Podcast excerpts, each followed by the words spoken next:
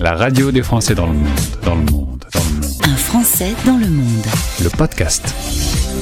Vous qui nous écoutez avez peut-être votre petit train-train, il faut se lever, il faut prendre sa douche, son petit déjeuner, aller au boulot, ah c'est week-end, etc. Eh bien moi je vais vous présenter une famille qui a cassé tous ses codes et qui a décidé euh, de, de vivre autrement en nomade. On accueille Peggy Botor sur l'antenne de la radio des Français dans le monde. Peggy, bonjour. Bonjour Gauthier, bonjour à tous. Content de faire ta connaissance. Tu es originaire du Pas-de-Calais. Et puis, euh, tu nous as contacté il y a quelques temps parce que ben, tu as croisé sur les réseaux euh, la radio des Français dans le monde et tu t'es dit j'aimerais bien partager mon expérience euh, aux auditeurs. C'est ça, exactement. Alors, vous êtes euh, une petite famille. euh, ton mari s'appelle Christophe. euh, il travaillait en banque. Toi, Peggy, orthophoniste. Deux enfants de 13 et 15 ans. En 2017, vous avez tenté une aventure assez extraordinaire, sans doute qui a changé votre vie, un tour du monde pendant huit mois. Vous êtes parti en famille. C'était une idée qui traînait dans les cartons depuis un moment? Ah oui, depuis longtemps, c'était euh, une idée. Alors on, disait euh, le jour où, euh, voilà, on fera ça, on fera ça. Et puis un jour, on s'est dit ah ça y est, on sent qu'on est prêt.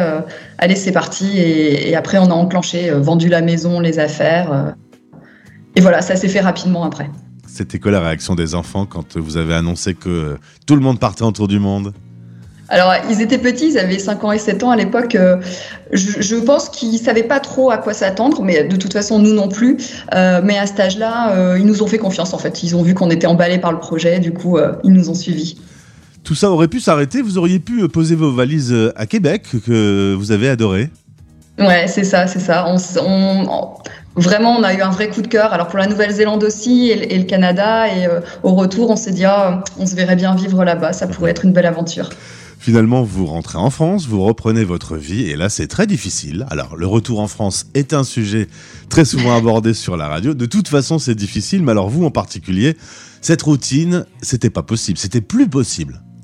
Non, non, c'était plus possible. Euh, dès, dès le retour, euh, le, le lundi matin, dans la voiture pour aller au boulot, euh, tout de suite avec mon mari, on s'est dit ah là là, on, va va, pas le on va pas y arriver. quoi. Non, on va pas y arriver. Alors, le problème, c'est qu'en 2017, vous aviez vendu la, la maison, etc. Il y avait un petit peu de cash. Cette fois-ci, bah, il y avait plus cette manne d'argent pour vivre dans les mêmes conditions. Vous avez dû réfléchir à, à repartir autrement.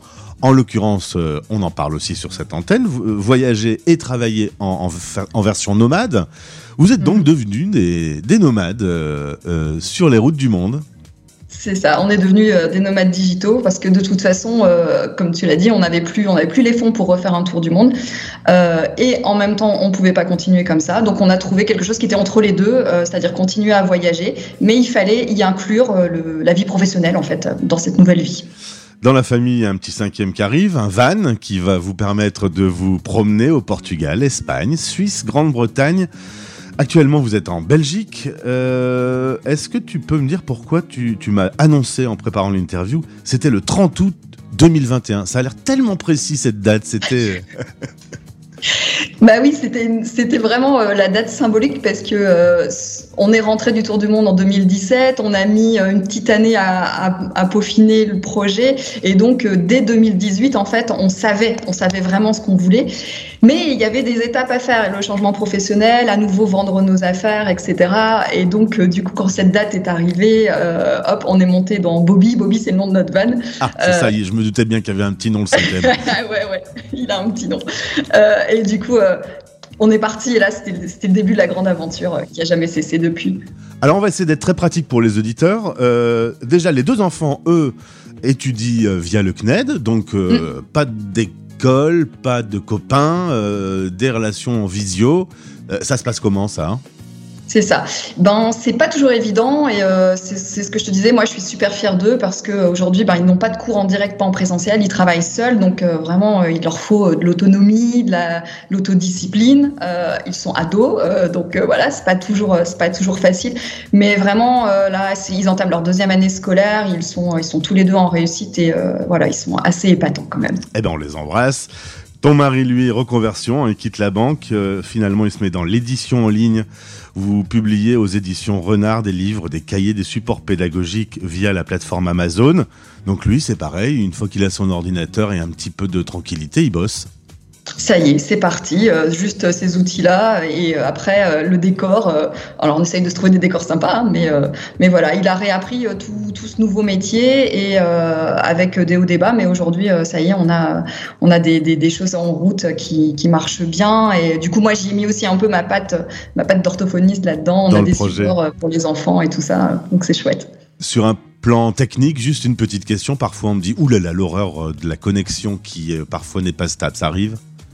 Oui, oui, ouais, ça, ça arrive. Alors ça, pour nous, c'est vraiment, euh, c'est vraiment l'enfer parce que tout s'arrête en fait. Personne ne peut travailler, ah euh, etc. Donc, euh, c'est des choses qu'on essaye maintenant de, de, vérifier avant d'arriver en demandant dans les endroits où on va si les gens peuvent nous, nous envoyer une capture d'écran d'une application qui capte la vitesse du Wi-Fi. Comme ça, on essaye de sécuriser un peu. Quoi. Voilà, c'était préparer son arrivée pour vérifier si la connexion est bonne et souvent avoir une double solution avec une clé 3-4G, un truc comme ça aussi bah là, pour l'instant, on, ça nous est pas encore arrivé. On avait euh, du coup mis cette option-là euh, de côté, mais euh, pour l'instant, finalement, voilà, c'est pas si mal que ça. Peggy, maintenant, on va parler de toi. donc, orthophoniste de base, tu avais ton cabinet, le truc un peu classique. Tu as dû mettre tout ça de côté. Aujourd'hui, tu travailles en téléconsultation, principalement avec des familles francophones et expats.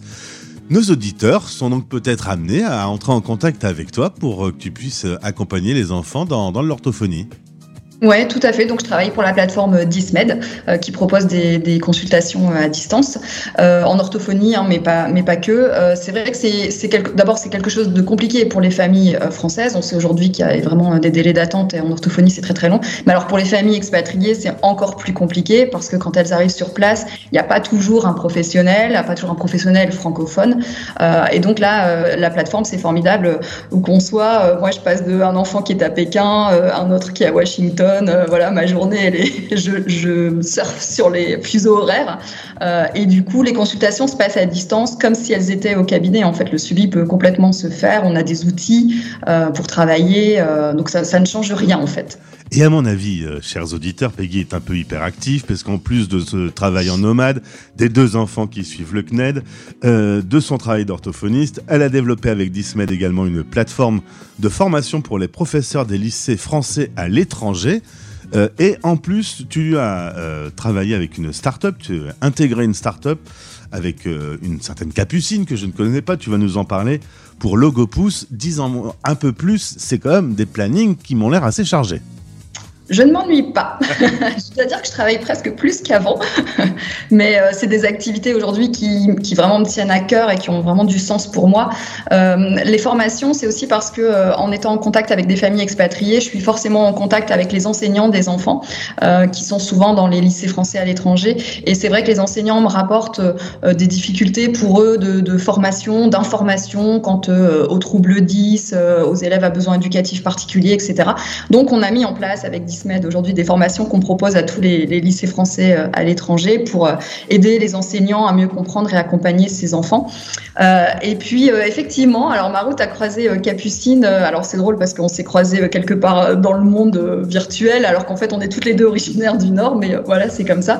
Et Capucine comme moi partageait aussi cette vision de l'orthophonie avec, enfin on, on, était très peinés toutes les deux des difficultés que rencontrent nos consoeurs par rapport à leurs conditions de travail qui sont pas évidentes, où il y a beaucoup de demandes, beaucoup de pression, beaucoup de charges administratives, et puis l'impression de ne pas réussir à faire son travail correctement. Et puis dans l'autre temps, on a ces parents là qui sont euh, des fois en attente très longtemps de place en orthophonie, les parents qui savent pas trop quoi faire à la maison pour aider leurs enfants. Euh, le Covid a aussi aggravé un peu ces situations parce que tout le monde s'est retrouvé à la maison, les parents ont dû gérer l'école à la maison. Enfin, c'est vraiment très très compliqué.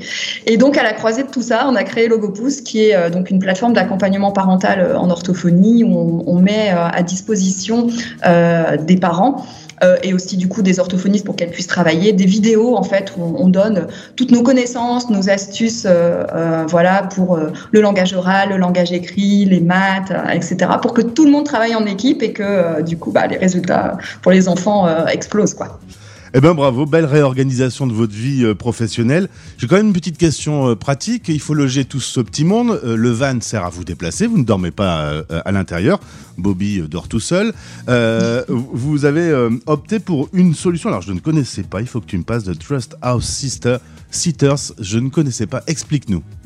Alors c'est euh, une plateforme en fait qui va euh, mettre en relation des euh, familles qui ont des animaux et qui partent en vacances, en voyage et qui aimeraient en fait que leurs animaux soient gardés à la maison et des gens comme nous qui sommes disponibles, voilà, famille, retraités, enfin peu importe, qui acceptent de venir garder les animaux à la maison. Et donc voilà, il y a tout un tas d'annonces, on regarde, on choisit, on prend contact avec les gens et puis si, si le feeling passe bien, et eh bien voilà, on se rencontre et donc donc euh, c'est comme ça que nous on a on a fait une dizaine de gardes là en une année euh, un peu partout euh, en Grande-Bretagne, en Suisse. donc voilà, nous on adore, on garde des animaux, c'est génial. Et, puis les propriétaires sont ravis. Le 21e siècle est quand même assez hallucinant. Hein. ah, c'est formidable. Moi j'adore la technologie. Et dernière petite question, vous êtes connecté avec la radio des Français dans le monde. Tu m'as dit, c'est l'occasion d'avoir un petit bout de France avec nous, parce que bah, on est quand même loin de notre patrie. Et c'est l'occasion d'avoir un peu des infos, un peu la musique, etc. Oui, nous on adore, euh, on, le met en fond euh, quand, euh, quand on travaille même des fois. et puis voilà, ça, comme tu disais, ça nous permet d'avoir un peu des infos parce que on est assez loin finalement des médias et tout ça. Alors on, l'a aussi choisi quelque part, mais de temps en temps on, aime bien se raccrocher un petit peu à la France comme on aime de temps en temps revenir aussi revoir nos amis et la famille. Et en fait c'est la, la même chose en fait. La radio des Français, c'est comme ça, c'est un petit bout de France avec nous. Eh ben, merci beaucoup Peggy pour euh, ces présentations. J'aime bien l'idée qu'on puisse se retrouver dans quelques temps, que tu nous racontes euh, une fois de temps en temps comment la petite famille euh, se promène dans le monde. Là, vous êtes dans un endroit qui n'est pas non plus hyper paradisiaque, je le sais, puisqu'on est sans doute à, 20 km de distance. Les studios sont à Lille et vous êtes du côté de Tournai en Belgique, mais vous allez un peu plus au soleil. Là. Vous allez partir en Espagne prochainement. Oui, c'est ça. On part le week-end prochain euh, en Galice euh, pour, euh, pour 4 mois, jusqu'à fin mai. Et, après, on ne sait pas, on verra. Cela dit, la Belgique, je vais quand même faire attention à ce que je dis, a plein d'atouts. On y mange bien, on y rencontre des gens sympathiques. Ah oui, oui, non, mais là, on a fait le plein de, frites, de gaufres et de, et de bière. Sans cliché. Pas de clichés, on a horreur des clichés. Peggy, merci beaucoup. Tu embrasses Christophe et les deux enfants. Merci d'être venu vers nous.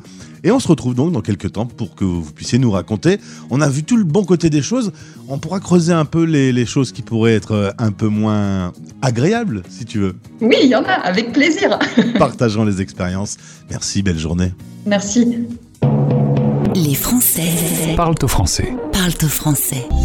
En direct à midi, en rediff à minuit. La radio des Français dans le monde.